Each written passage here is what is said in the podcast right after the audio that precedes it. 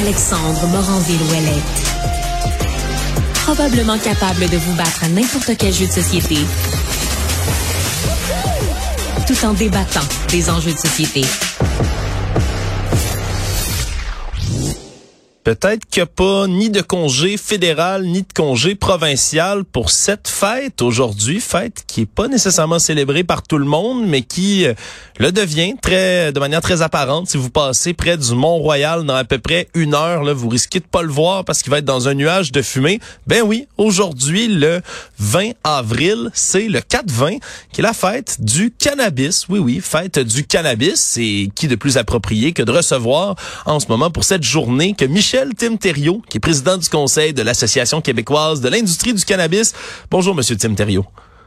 Bonjour, M. Moranville-Ouellette. Ça va bien? Ça va très bien, merci. je vous avoue, je suis dans un studio et pas en train de fêter, mais comment ça on fête le 4-20, le jour du 4-20?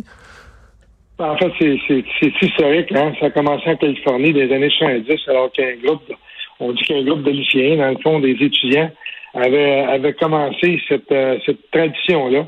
Alors, il y a différentes choses qu'on entend. Il y aurait Bob Dylan, euh, euh, il y aurait un groupe rock aussi qui serait peut-être euh, référencé par rapport à ça, mais ce qu'il y a de plus probable, c'est probablement que le, ça a commencé en Californie des années 70. Hum, ça a commencé. Et là, le, le 4-20, moi j'ai entendu des gens dire que ça représente aussi l'heure. 4h20, c'est quoi l'heure pour s'allumer un petit joint, ça? oui, c'est 4h20, 16h20, le 4 avril. Alors euh, oui, vous avez, vous avez raison, c'est la journée nationale des gens qui, euh, qui veulent célébrer dans le fond le cannabis, mais en même temps, on peut célébrer la légalisation euh, ce faisant parce qu'au Canada, parmi les, les, pays du G7, on est les seuls à avoir légalisé le cannabis de façon euh, autant médical que récréatif. Et parlons-en de cette légalisation. Ça fait presque cinq ans maintenant que tout ça a été fait ici au Canada, au Québec. C'est revenu dans l'actualité récemment parce que la Cour suprême a décidé de donner le droit au Québec justement d'interdire la culture à domicile. Comment ça se porte le marché du cannabis au Québec, là, cinq ans après la légalisation? Ben, c'est donc il y a eu une évolution. Hein. Quand on, on, monte à la légalisation, le 17 octobre 2018, on avait à peine trois licences au Québec, alors qu'il y en avait près de 100 au Canada. Alors, on était, on a tiré de la patte longtemps du point de vue, euh, de, disons, d'émission de, licences. On s'est rattrapé. Euh, aujourd'hui, on a 173 licences, 84 euh, micros, 54 licences standards, 35 qui sont produits en champ. Donc, il y a eu un rattrapage, mais je vais vous dire que l'industrie euh, n'a pas encore une embellie. C'est très difficile au Québec. Ouais, c'est difficile. On, on l'entend de la part de certains consommateurs qui, par exemple, là, déplorent le fait de ne pas avoir certains produits dérivés de cannabis qu'il y a, par exemple, juste à côté en Ontario. C'est quoi les principales, euh, justement, difficultés sur le marché ici au Québec? Ben, au Québec, on, alors que le 24 juillet 2019, euh, Santé Canada approuvait d'autres types de produits. Euh, comme des comestibles, donc euh, chocolat, euh, jujube, évidemment, dans, des, dans un contexte très régulé, par contre, au niveau de l'emballage, pour évidemment que ce soit pas accessible aux enfants. Oui.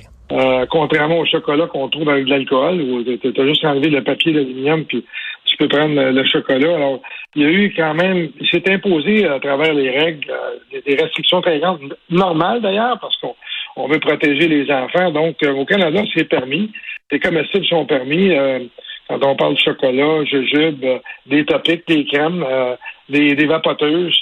Alors qu'ici au Québec, tout ça est interdit. Euh, c'est, disons, on a basé vraiment la légalisation ou l'offre de services ou de produits à la SQDC au point de départ, avec surtout la fleur. Maintenant, on est dépassé un peu, disons, au, détriment de la SQDC qui fait un très, très bon travail. il opère avec un peu de menottes, disons, émis, disons, installées par le ministère de la Santé au niveau de, disons, des restrictions. Donc, ils sont pas sur un pied d'égalité aussi avec euh, la capacité, euh, on va dire, de, transférer le marché illicite au marché licite parce qu'ils sont très restreints au niveau de produits. Donc, ils n'ont pas les coûts d'échange si on compare avec des, détaillants ailleurs au Canada. Et encore plus, évidemment, si on veut parler des, euh, des réserves autochtones où tout est permis.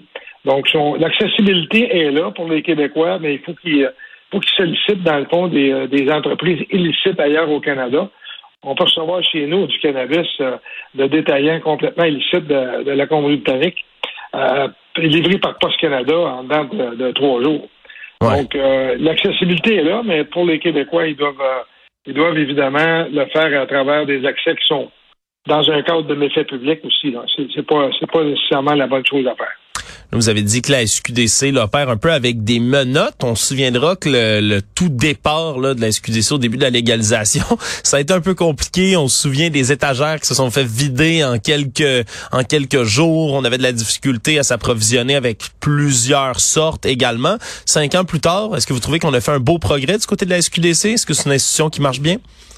La SQDC a une très bonne logistique. Euh, ça fonctionne très bien. On travaille beaucoup avec euh, les gens de la SQDC dans la mesure de leur capacité à soutenir euh, l'industrie parce qu'on va se le dire, au Québec, le gouvernement en place est très, très restrictif. Donc, il n'opère pas dans un, dans un mode aussi facilitant que d'autres entreprises de services ou de produits ailleurs au Canada. Donc, les détaillants canadiens ont beaucoup plus de, de capacité d'opérer et de compétitionner le marché noir.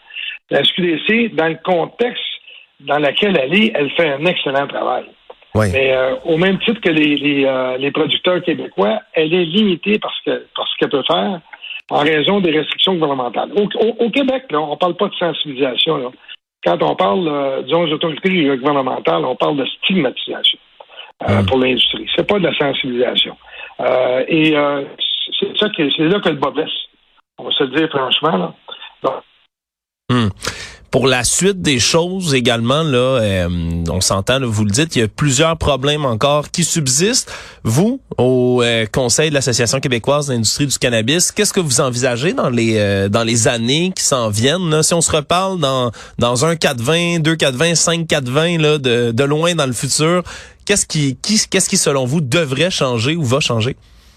Ben, on pense que l'acceptabilité sociale au Québec a évolué beaucoup par rapport à, disons, au 17 octobre 2018. On, a franchi d'abord de 60 des Québécois, alors qu'à l'époque, on était en bas de 50% Parce que plus on éduque, plus on comprend, euh, disons, les bienfaits à certains égards de la plante. Là, on parle pas juste de, récréatif, là.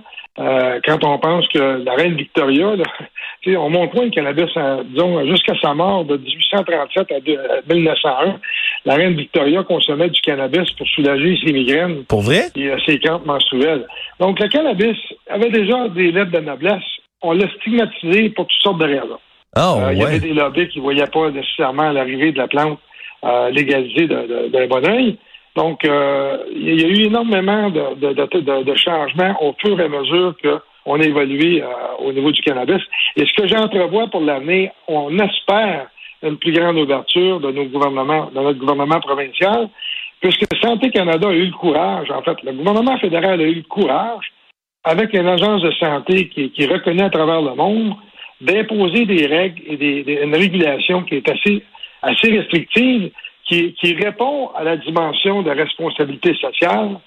Et on pense qu'au Québec, euh, bon, avec le temps, on espère là qu'on va s'harmoniser avec ce qui se fait ailleurs au Canada. Vous venez de m'en apprendre vraiment une bonne sur la reine Victoria. Je vous avoue, je suis un, je suis un fan féru d'histoire et ça, je vous avoue, je la connaissais pas. La reine Victoria qui consommait du cannabis pour ses crampes menstruelles et ses migraines. Eh bien, vous l'aurez appris à Cube Radio grâce à Michel Timterio, qui est président du conseil de l'Association québécoise de l'industrie du cannabis. Merci à vous d'avoir été là. Bon 4-20 à vous, à tous nos auditeurs également. Je pense qu'on va se laisser sur une petite chanson de Fouki pour fêter ça. Merci, Monsieur Timterio. Merci beaucoup. Au plaisir. On est gaillé, on est braillé, on est batté, on a fumé toute la journée,